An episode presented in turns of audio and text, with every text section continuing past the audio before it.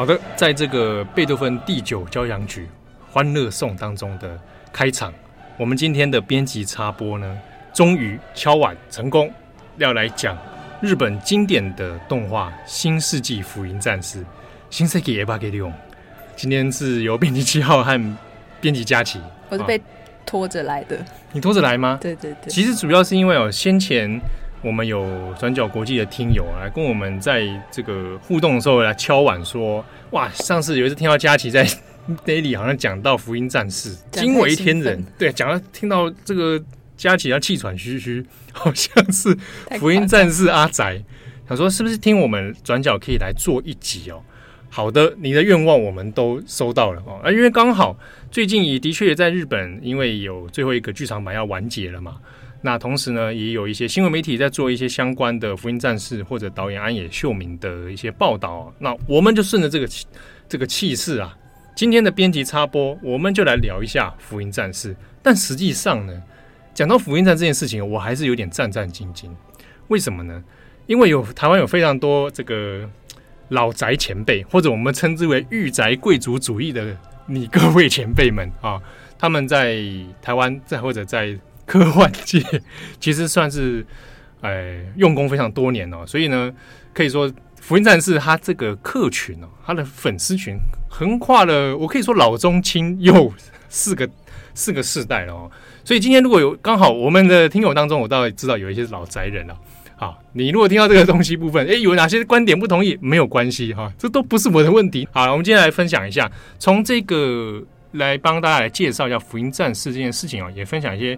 呃，我们自己的观察，有的人听众可能想说啊，我没有看过《福音战士》，怎么办？没有关系，今天这一集的内容呢，也或许可以作为一个入门砖然后，从《福音战士》这个动画，你未必会对日本动画有兴趣，或者你也未必对这个题材或者巨大机器人啊、少年们、少女们的战斗有兴趣。但是呢，或许你可以从这一个在日本曾经掀起很重要的现象级作品里面。来谈谈看，那日本的社会乃至于这个风行到国际的作品，它到底是怎么一回事哦？那对后来日本社会的结构又有什么样的影响？那这个新世纪福音战士呢？其实它的故事很简单，我用非常非常粗略的方式来讲，就是它的故事，因为它动画是一九九五年播的嘛，那它其实就是在讲说，在二零一五年，就是当时的未来，虽然现在已经过很久，在二零一五年的时候有，因为不断的会有巨大的使徒，就是所谓的像怪兽一样的东西，会一直侵扰人类的世界，那当时就会有一些组织想要对抗这些怪兽，就是就是神秘的怪兽，然后就发明了一些巨大的。机器人，然后因为巨大的机器人呢，非常像要求就是人要驾驶它的驾驶员要跟他有很高的同步率，对，所以他们就会发现有一些被选中的少年少女们就可以来驾驶这个巨大机器人去对抗他们。然后背景是设定在第三星东京市，对，对。一个一个建奠基在现实，但是其实算架空的对。地方，一直就是东京那个时候已经毁灭了，就是不不存在，就是、已经就是一个不同的时空这样子。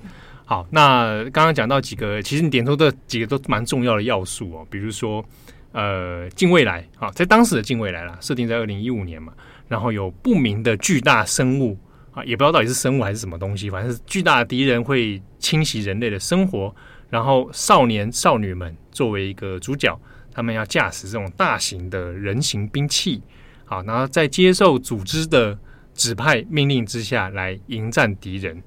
如果如果就几个这个元素拼凑起来的话，它可能跟过去日本的一系列巨大机器人动画其实好像没什么太大两样。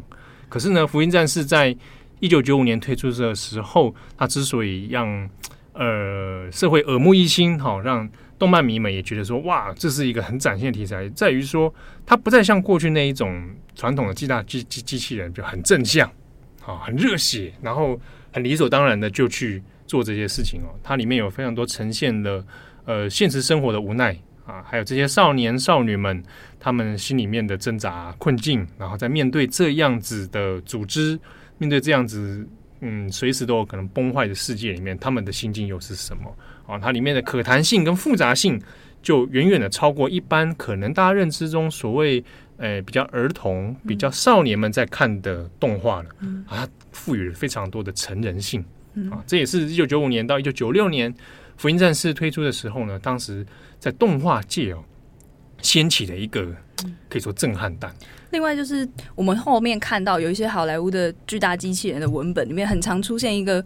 这是后来才出现的啦，但是它的最早是就是因为福音战士，就是当你外部你是在对抗一些巨大的怪兽跟外来的侵袭的时候，其实你内心也在对抗一些其他的东西，包括说其他人对我的可能是我的人际关系或者是我的亲密关系，嗯、就是你外面表面上看起来你是在对抗怪兽，但其实你内心也在内在也在对对也在做相似的战斗跟对抗，对。这也是从福音战士那个时候开始比较明显的，或者有很多的哎视角会去关注到这一点的。嗯而且，一九九五年那一年在电视在播的时候，我讲一下那一年有多特别。一九九五年十月开始 Ava 开始播，你知道隔一个月什么东西跑出来吗？《攻壳机动队》的电影啊！所以很多人说，一九九五年是一个非常震撼的一年。我在 TV 电视、动画电视上面看见了《福音战士》惊为天人的表现，隔一个月我又看见了《攻壳机动队》这一个划时代的作品出现了。哇，那时候很多人觉得，哇，日本的动画真的是好像来到了一个崭新的时代哦。所以回过头来，如果去看平成年间的那个动画史的话，那一九九五年是一个绝对不能错过的一年。而且那一年，很多人都会讨论说，当时的社会气氛、社会结构又是怎么一回事？一九九五年的一开年年初就发生了阪神大地震，哦，非常的严重。然后没有多久，又发生了沙林地铁毒气攻击事件，奥姆真理教。所以很多人会把嗯平成的初期，那一九九五这段时间当成是一个社会极度动荡不安，然后大家对于一个未知的恐惧，一个未知的危险随时会出现，然后危及危及到大部分人生命的那一种恐惧感哦，是被放大的。好，在那样的氛围之下，福音战士的出现，也有一些分析会认为说，哇，那他好像正好打中了当时日本社会的一些心理层面。好，那大家会产生一些共感，一些共鸣，虚的感觉。嗯，对，你讲到就是当时会说啊，是不是社会有一种强烈的空虚感？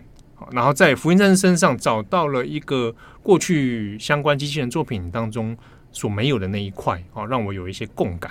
好，那因为最近新的剧场版要推出嘛，哦，那也可以说是呃，过去一系列的福音战士发展以来，应该在这一次要画下一个句点了。好，看起来导演安野秀明这位《福音战士》的创作者，感觉已经走到了这个系列的极限了。那主要是因为前一阵子，而且刚好也是配合电影的上映，那 NHK 它的一个系列的专题节目叫做《Professional Shikoto no Ryugi》啊，就是这中文翻译有点像是说，有点像访问职人精神呐。好，来看探讨一些每一集来做一些特定职业当中的佼佼者啊，来来看看他们的工作生活。啊，做一些记录，这样。那最新的一集，最近这个礼拜在播的是，其实纪念志村健。好，那就以他的搞笑生涯来做一个题材哦。那过去其实有好几集都是各行各业，而且有很多很有趣的人，像他曾经也访问过 AV 男优清水健啊，做了他一整集这样。那安野秀明就是前阵子刚好也播出，那在日本的当时 Twitter 啊，社群网络上啊，变成了一个。新的 hashtag 的话题哦，而且前一次在 hashtag 话题的时候，是因为剧场版的上映。那有一个有趣的现象是，当时因为有很多福音战士迷哦，就是会争相这个奔走告知说，千万不要爆雷。好，所以所以是有 tag，可是却没有什么剧情讨论。后来安野修明说，他有点觉得困惑，就是为什么网络上没有人在讨论我的作品？可是那个时候，旭方惠美她自己也有发推特说，请大家不要暴雷啊！对，请不要暴雷嘛！哈，可是就变成大家你小心，我也小心状态下，就变成没 有讨论。有有关于对对，有关于剧情的讨论部分，官方有一点等的有点急了，说：“哎，我差不多了吧？看大家应该可以讨论了吧？”所以那时候安野秀明还试故意去试出了一些资讯，说大家好像可以讨论。对，然后后来预告还做了一个新的追加版的预告嘛。嗯嗯、好，那刚好我在这段期间又做了 NHK 的。这个专访哦，很多人当时看了之后觉得非常有意思的是，当然安野秀明这个人作为创作《福音战士》的导演哦，很多人都很好奇他的精神世界啊，或者好奇他的工作，他的他的环境是怎么样，他是怎么样创造出 EVA 的。那这个简单这边先介绍一下安野秀明好了，他是生于一九六零年，好，那呃儿时的时候其实就因为受到动画还有特色片的影响啊，特别是那个。乌鲁托拉曼啊、超能力霸王的影响，那其实对这一行非常的有兴趣，而且也喜欢画画啊。他的漫画能力其实蛮强的，虽然说最后没有走上漫画家这一条路。好，那在大学时期的时候，后来是先去嗯，本来中断啊，就是高中毕业之后并没有马上进大学，后来是去考入了大阪艺术大学学的那个印画科、印画艺术科。好，当然他其实也没有毕业，因为他在中间里面其实已经有去找到相关工作了啊。几个有名的事情就是，他也先后去了宫崎骏那边啊做了工作，然后做了原画等等，所以常常也会被拿来跟访问这个宫崎骏啊，好或者吉普力的一些人啊来谈谈说，哎，少年时期、青年时代的安野秀明是个怎么样的人？好，那他们同辈大学那一同辈呢，后来他们的故事有被改编成漫画，然后又变成了那个。日剧哦，就是青之言啊，那他的一个好朋友漫画家叫岛本和彦的，把他们那那个年代的这一群人的发迹的故事有做了一个作品化哈。好，那安野秀明在早期的时候就被人家说就是你跟你讲特立独行嘛，但是他的确有他很杰出的天才。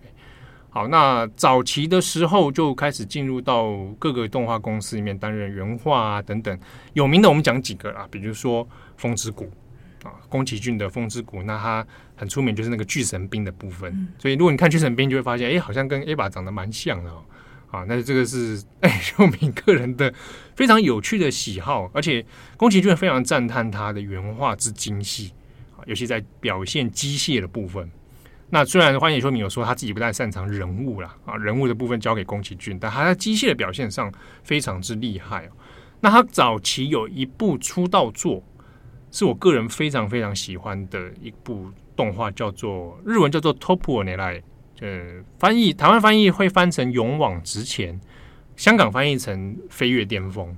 那这一部呢，是安野后来受人之托，然后来担任这个导演，然后来做。 那其实也是巨大机器人的动画故事，然后只有六话而已，而且它很特别，是前面都是彩色的，但它最后一集故意做成黑白的。好，那。这一部动画呢，呃，细节我就不特别讲了，但是它充分表现出安野很独特的导演风格啊，然后巨大机器人的表现方式，跟他蛮浪漫的人物题材，那里面其实包含美术设定啊，你都找得到。如果你去看了 Eva，再回头看这一部的话，你找得到非常多那个呃呼应的那些影子在里面哦。好，那后来当然就是还有《海底两万里》，哎，这不知道大家知不知道这个这部？有听过啊，《海底两万里》就是他后来就就接了 TV 动画，然后把自己搞得要死要活了。好，然后到一九九五年做了这个《福音战士》啊，惊为天人。那这个部分里面，我讲一个其他当时他后辈的导演怎么看 Eva 给用在这上上的时候呢，一些很杰出的表现。举一个例子是，有人观察到。福音战士里面出现的场景电线杆，嗯，好像讲说，哎、欸，那有一个导演的水岛精二，他也很有名啊。现在动画动画也是扛把子。他就说，他当初看到那个时候非常震撼，是没看过一部动画把电线杆画的那么仔细，然后把那个城市第三性东西是做的好像仿佛实拍出来的。那他是非常羡慕，说那个电线杆很迷人哦，那个里面的构图场景，那。觉得说，哇，安野秀明在这个表现上面的确有他杰出的地方，跟出人意表之处哦。那所以当时影响了很多后来的动画导演，甚至有很多进去动画产业的人，是因为看了《福音战士》，觉得哇，动画原来可以这样子做，还有这样的表现啊，然后前仆后继的进入到动画产业里面。好，那回过头来，这个 NHK 的专题报道呢，我也我也看了啊，详细的内容其实大家可以自己再去找啊，但。它里面很有趣的是，它去呈现了一个非典型的职人。大家可能想到日本职人，或者想到动画师，你可能想到啊，宫崎骏啊，这个铃木敏夫，感觉都是比较很丁金，有没有？很干，干干燥的干，对，很干，对不对？然后跟他工作压力超大，有没有？感觉随时要被宫崎骏骂爆，对，然后每天不眠不休的工作。那可是去访问秀明的时候，发现，哎，这个人呢，第一个进办公室也不是他。啊，都是别人进办公室，他慢慢姗姗来迟这样。然后问他今天工作要做什么，问他好像也是有点不大知道哦。甚至有拍了他们开会的情况嘛，就是说那这样子，我们这部《福音战士》下面接下来走向这样好不好？哎，安野秀明是不知道，我跟他奈啊不晓得啊，那那那怎么办呢？啊，再说了啊，不晓得啊。然后问他，那你现在有什么想法啊？安野导演，你毕竟是是总总制作人嘛啊？那接下来我们下面下面这情节怎么发展？他说：“I have no idea。”这样不是很像副监吗？就是感觉就没有很用心要继续做。富坚应该是因为他身体出了一些状况啊，哦、对，跟的确那个周刊压力也太大了啊。那安也的确是受到了很大的压力哈。过去完成了 TV 版之后，那进入到剧场版，那其实中间也也有稍做一些休息哦。那后来要再做了一个新的系列的剧场版的时候呢，也有发生说啊，其实也不知道这部系列到底怎么样做能更好，怎么样让情节发展，他已经有点不知道怎么掌控这个这个故事内容了，甚至是一度没有办法再继续做 Ava。所以他中间有跑去拍的那个哥吉拉嘛，嗯，嗯，哦，对，回到他最初的梦想，那个特色片的梦想。但是它里面其实那部剧没有谈到说，他有些状态下是已经几乎是进入忧郁症状态的，哦，就根本就是没有没有 idea 哦，没有办法做。那纪录片里面又拍到说，那他实际上在拍剧场版的时候用了哪些方式？比如说，一般我们做动画可能直觉想象就是啊，你会先有脚本，然后做成分镜表，啊，然后再一路做成原画等等。哎，可是安野就说我不要，我不要脚本，我不我不要分镜表啊！啊，你脚本来了，我们直接怎么样？我们来实拍，就是找几个人啊，几个工作人员，我们就来拍啊。比如说佳琪，你扮明日香哦，然后这个七号扮扮什么？扮这个使徒好了。我们现场找个空间，找个摄影棚，我们就实际来演演看，然后把这个画面把它拍下来。哎，大家觉得说，那这样拍出来画面。好好，说不定会有一些你做动画的盲点，这样。可是你可能花了很大的功夫在做这件事情，最后用出来的东西是没办法用的啊。所以中间里面就在在那个纪录片里面来来回回讨论了很多，觉得很旷日费时。然后跟安野秀明一起工作就，就你可能会很想揍他，他很没有干劲吗？你可能会很挫折，嗯，就是因为它里面比如说很多其他几个很都是很有名的导演，很资深的，跟安野秀明合作很久的导演。我做了一堆原画了，好，这样现在做，最后给安野看啊，就直接就否决啊！你这个会很挫折啊！你一这一否决，你接下来的工作日程你可能赶不上后面的日期嘛，嗯，那就没完没了啊！又看不见未来，不知道到底要拍什么，嗯，啊，所以当中其实是非常的消磨。那在日本的讨论里面，其实我看很多人的日本网友也在讨论这件事情，就会觉得说，哇，跟他一起工作很可怕。哦，或者很想揍他啊！有人反反思说：“哎，虽然宫崎骏很高压，可至少我知道我自己在干嘛。”对，但就是的确，嗯，对于创作者来说，每一个人的调性不同啊。好，那在安野秀明身上的确，你看到一个很强烈的创作者性格。哦，他他也未必知道自己真的百分之百知道进度是什么，然后创作是什么，而且对他来说呢，是压力非常大的事情。然后在这一部片子里面也有个蛮有趣，还有访问宫崎骏啊，啊，访问铃木敏夫啊。那宫崎骏直接跟他说，跟着节目制作组说啊，这个安野秀明啊，就是个外星人呐啊，宇宙人。啊，铃木敏夫说他是个恐怖分子啊，就是当然就是讲他有点这个难以猜捉摸啊，但是又有极极具一些很特殊才能的这样的实力哦。然后里面有一幕我觉得还蛮蛮讲的蛮靠背的，就是制制作团队要贴身采访嘛。然后就问他说：“哎，那我们这个节目它都会有一个 slogan，就是请每一个来宾就说，那请问你所谓的 professional profession 专业到底是什么？”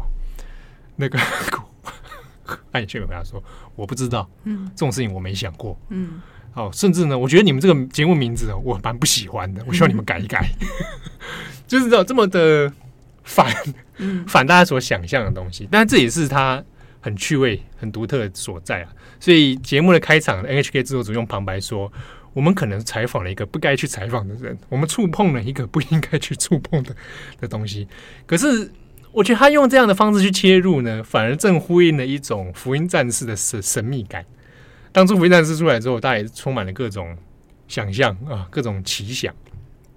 那也顺着这个题目，我们回过头来谈一下。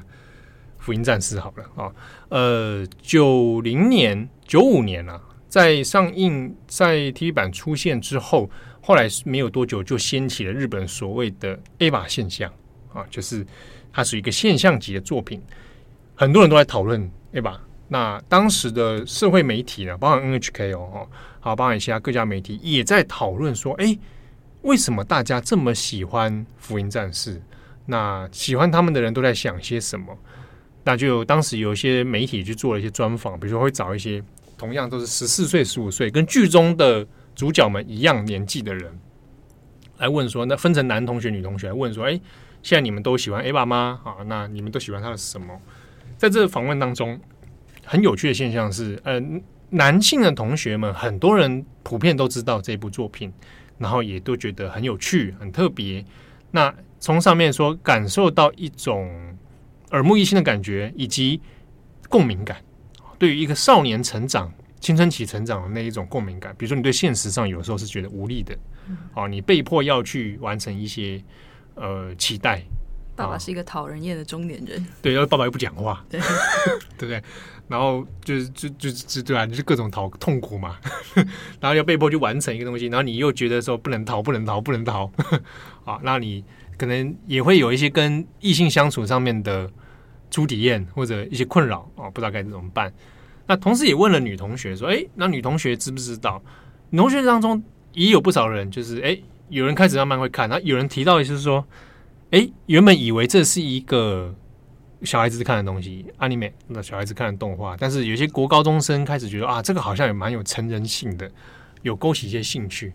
不过他们的答案里面呢，也有勾起一个就是共鸣啊，也会对当中剧中的角色产生一些连结感哈。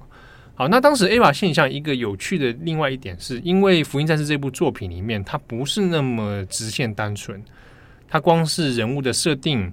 里面世界观的设定、情节的走向，其实都充满了各种谜团啊！啊，比如说像各种符号啊，啊，然后各种呃，不是那么直观可以知道这个作品的具体走向或者想要传达的意念，所以当时就有很多嗯各式各样的研究。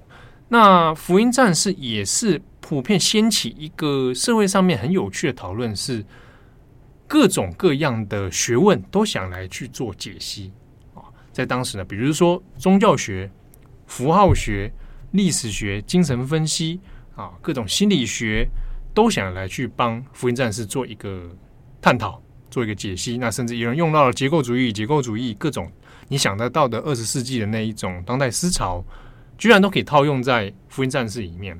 当时的出版界有出版了大量的有关于那种呃福音战士大解析啊，那福音战士各种符号学、人物关系等等。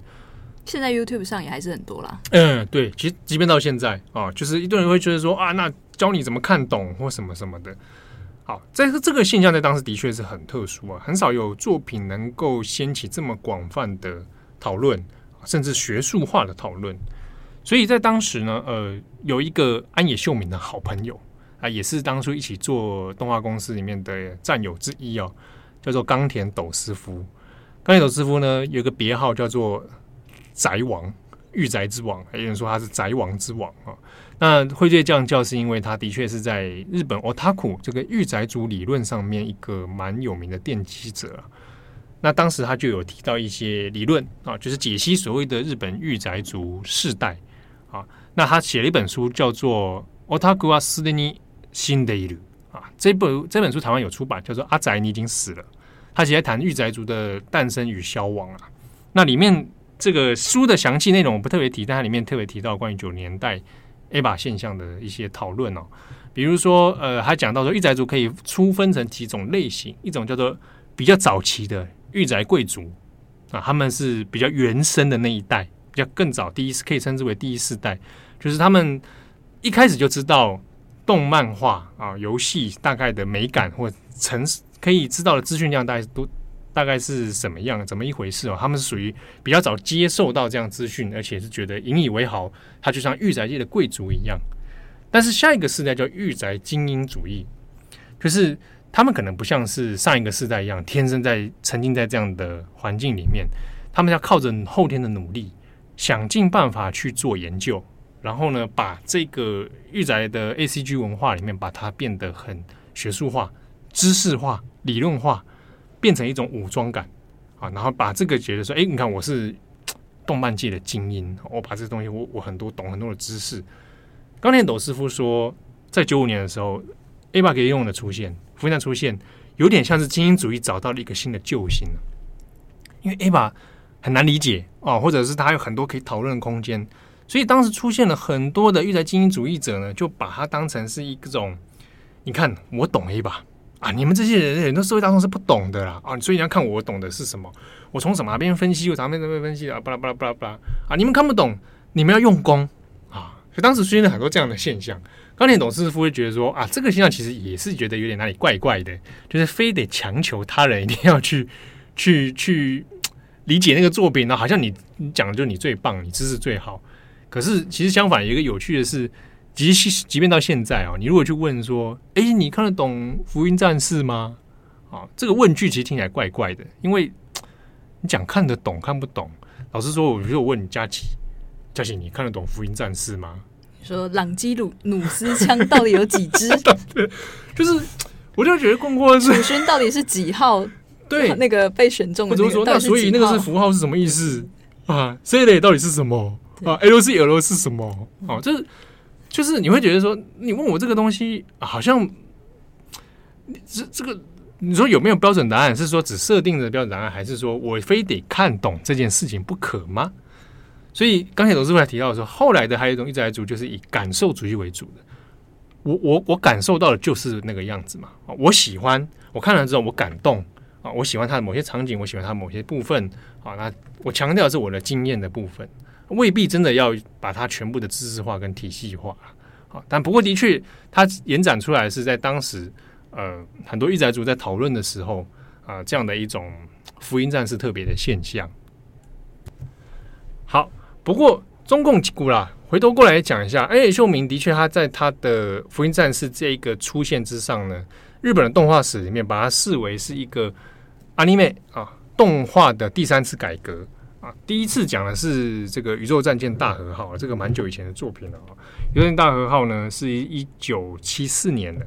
那第二次的动画改革是钢弹啊，钢弹是一九七九年啊，富野由悠记，这也是一个老痞子，跟安野秀明都是老痞子，也是讲话非常毒舌的一个人。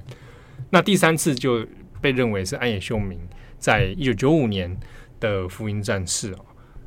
那到这边呢？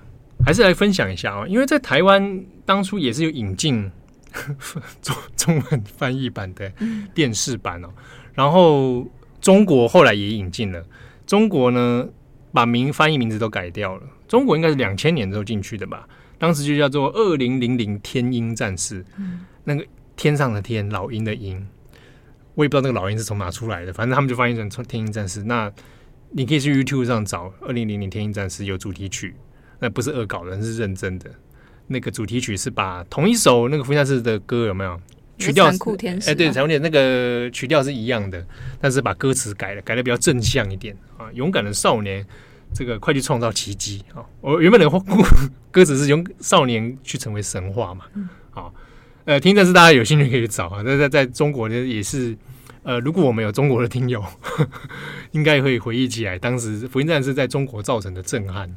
好，那那个时候我自己第一次看到《福音战士》，因为在日本播的时候我还很小啊，我也没有机会看到，也是后来小学到高年级到国中的那个期间，看着当时电视版在播，然后我跟着一起看。你跟郑红都是那个时候看 TV 版的？嗯，对，我们是那个时代的的少年的。嗯，好，那我可以我可以说，就为什么《福音战士》这件事情对我来说有一点算是一个标志点的原因，是因为。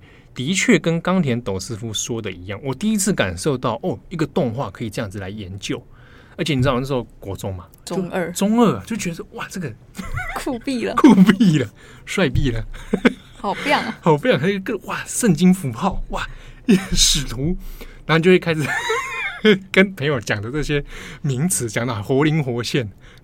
这样都说哇，里面这个是什么意思？他那个怎样怎样？哇，你知道他里面那个音乐是怎样怎样？莉莉丝，莉莉丝，对，他说哇，亚当啊、哦，对不对？讲的跟真的一样哦。然后因为当然你一部分有一些科幻的感嘛，所以你就开始对于这种知识就觉得哇，好像打开了自己的视野。那的确是哦，在那个年代里面就觉得哇，真的好迷人哦，觉得自己也蛮帅的，蛮聪明的。你刚才之后觉得自己好像正边精英哎，啊，因为大家都看不懂嘛。反正就你看懂，好像很屌。但是我那时候房间呢、啊，贴的我房间有三张海报，动漫海报。该该不会贴什么林波林之类的？哦，没有没有没有，我反而对林波林明日香一点兴趣也没有。好，你可以分享。我我的三张海报，一张就是福音战士，然后那个福音战士是真实在驾驶舱里面，嗯，然后后面上面是初号机的头，嗯，它是一个组合型的图啦，然后旁边是各种人物这样子。对，那我也不知道，现在回想起来怪怪的，不知道怎么会这样放在那里。第二张是七龙珠，嗯，七龙珠，然后是剧场版的超越赛亚人这样。第三张是神剑闯江湖，哦，哎，然后而且身上是那个京都篇的志志雄。这三张海报构成了我中二。中二现在还在你房间吗？没有了，很很残念的是，那海报都损毁，而且丢搬家都丢掉了啊！但他们记录了我中二时代的精神世界。但是啊，那个福音战士，我当时在看的时候，呃。当然是，其实一下子就就会蛮蛮投入到剧情里面的。那我最喜欢，很多人都会说他的角色塑造非常的厉害哦，也被后来很多做脚本或做动画的这个产业拿来做分析的。但结果很多人都会讨论是明日香女主角明日香跟明波林嘛，嗯，党争派系党争，对，你是明日香派还是林波林派？啊，你哪一派？我我不算啊。啊，你这你这两个都还好是吧？对 对对。啊，那你是？我是储训派啊，储训 卡路派啦啊。那很多那时候啊，一一男同学都会选明日香还是林柏林的，我我我都不要啊。对，小孩才做选择，但我都不要。我我里喜欢里面的是那个 Misato 梅里啊，啊，里面的指挥官嘛，符合你御姐控的设定。对对对对，就是在那个时候我就有自我认知到啊，我果然是喜欢大姐姐了，而且是这种指挥官型的大姐姐啊，超赞。那绿子呢？啊、科学家型的大姐姐？嗯，我们还嗯还好，可能我理科我理工数学都不好，有点害怕。这这好，那当时作为一个少年中二的我，看着看着《福音战士》，其实很多先前大话题，除了情节之外，以及就是它的结局啊。电视版的结局非常之神秘，非常之匪夷所思。本来以为你要进入到结局的高潮了，哦，故事要来迎来迎来一个终点，就没想到最后一集变成了一个很像意识流的动画。充满着主角定真寺这一位少年的内心戏，对内心的自我辩证、痛苦、烦恼，然后想到底怎么办，然后你你都会想去揍他一拳的那一种共感觉。可是，在最后几面，最后是变成一个他走出了心理的屏障，然后大家很魔幻写实的为他鼓掌啊！一个少年终于突破了他自己，突破了他心理中的壁障，站了起来，然后大家为他鼓掌，然后恭喜他。哎，那个结局虽然说有些人会很不满了。就说靠，你给我看这是什么东西？我要看真结局。可是我当时非常喜欢，即便到现在，我还是非常喜欢这个结局。我当时的我，我都还印象深刻。我是坐在客厅看着这个画面，目瞪口呆。哇，居然有这样的动画！而且我觉得我好像感受到什么了，可是我说不出来。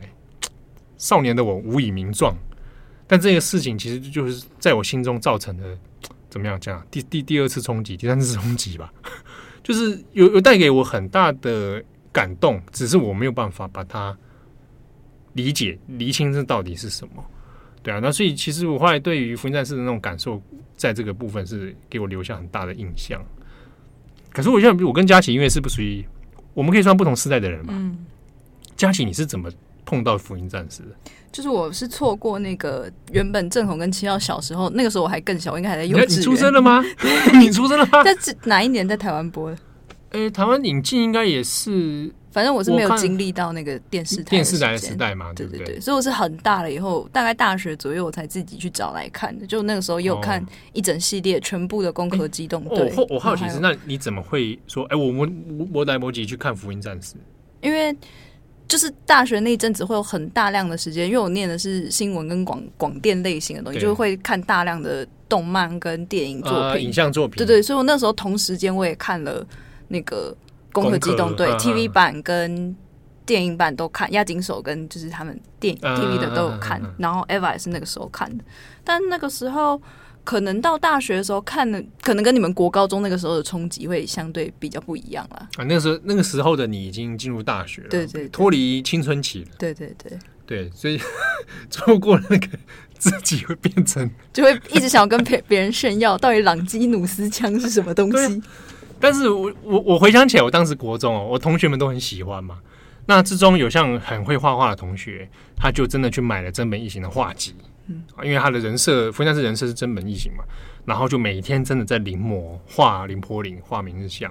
后来这位同学开始画画画，他也开始画福音战士里面电线杆，画程式。后来他变成建筑设计师了。哦，对，就是哎。欸你从那时候看出一个契机啦，真的是 当时，对啊。那之中也有朋友朋友是特别注意《福音战士》当中的音乐，嗯啊，比如说我们今天开场放了《欢乐颂》，当时我也是很着迷这件事情，因为《福音战士》当中我最喜欢的一集是明日香跟真丝两个要合作打倒一个嗯双呃双胞胎死毒嘛，哦那一整跳舞跳舞双人舞那个，而且要非常配合节奏的，哇，那个时候我一看觉得哇，怎么这么赞？是因为你是宅男吧？好赞哦！哇，这音乐可以这样用。那时候因为我我已经在听古典乐，嗯，然后你知道，古典乐一样就会让别人说我听得懂，你们听不懂。嬉皮，这种优越感对吧？中二时期的优越感。嗯，你看古典乐加福音战士，哇，精英中的精英，蹦出新滋味了。我那个时候拿这个到处跟人家炫耀，还买那个 C，我还买了一堆那个 CD。哇，就跟他说，你看福音战士就是用这个音乐啦。好丢脸！你敢讲我都会。我现在可以揭露，我不好意思。中不不不，中二要要就是要面对他嘛。对我我不能隐藏我中二的那一面，就我也是从中二诞生过来的，人物中二往少年。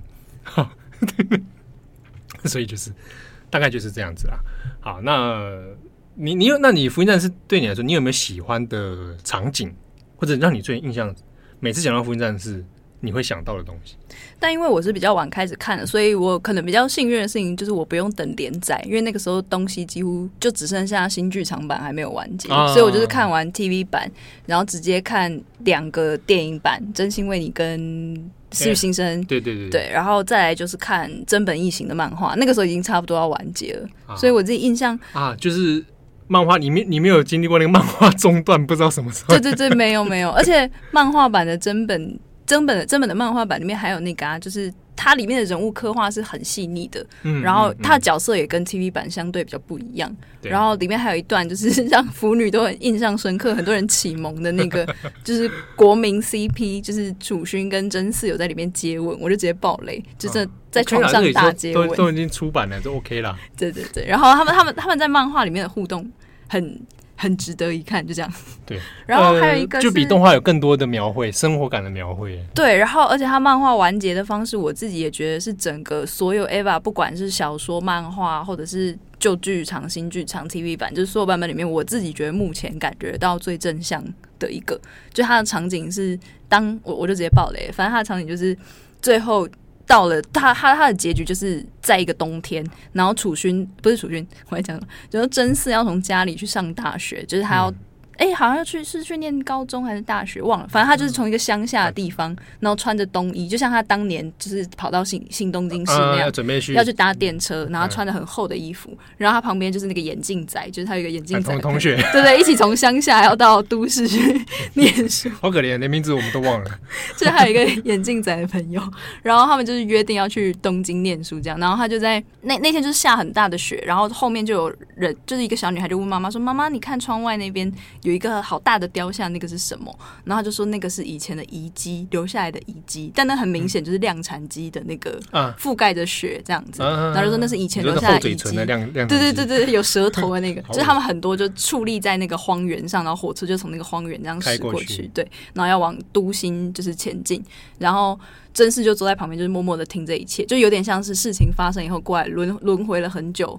然后到了现在这个时代，现在这个快乐的真丝要去城市念书，然后他就在都市，就是下那个火车的时候就撞到一个女生，然后那个女生就是明日香，他就说我也要来这里上学，但是就是你为什么要撞我？然后什么之类，两个人就在吵架，然后这就是漫画版的结局，就是大家都穿着冬天的衣服，然后再过这样的一个生活，从一个非日常回到了一个日常里面去。我就觉得真本内心很温柔，内心很善良。这个 这个对大家都。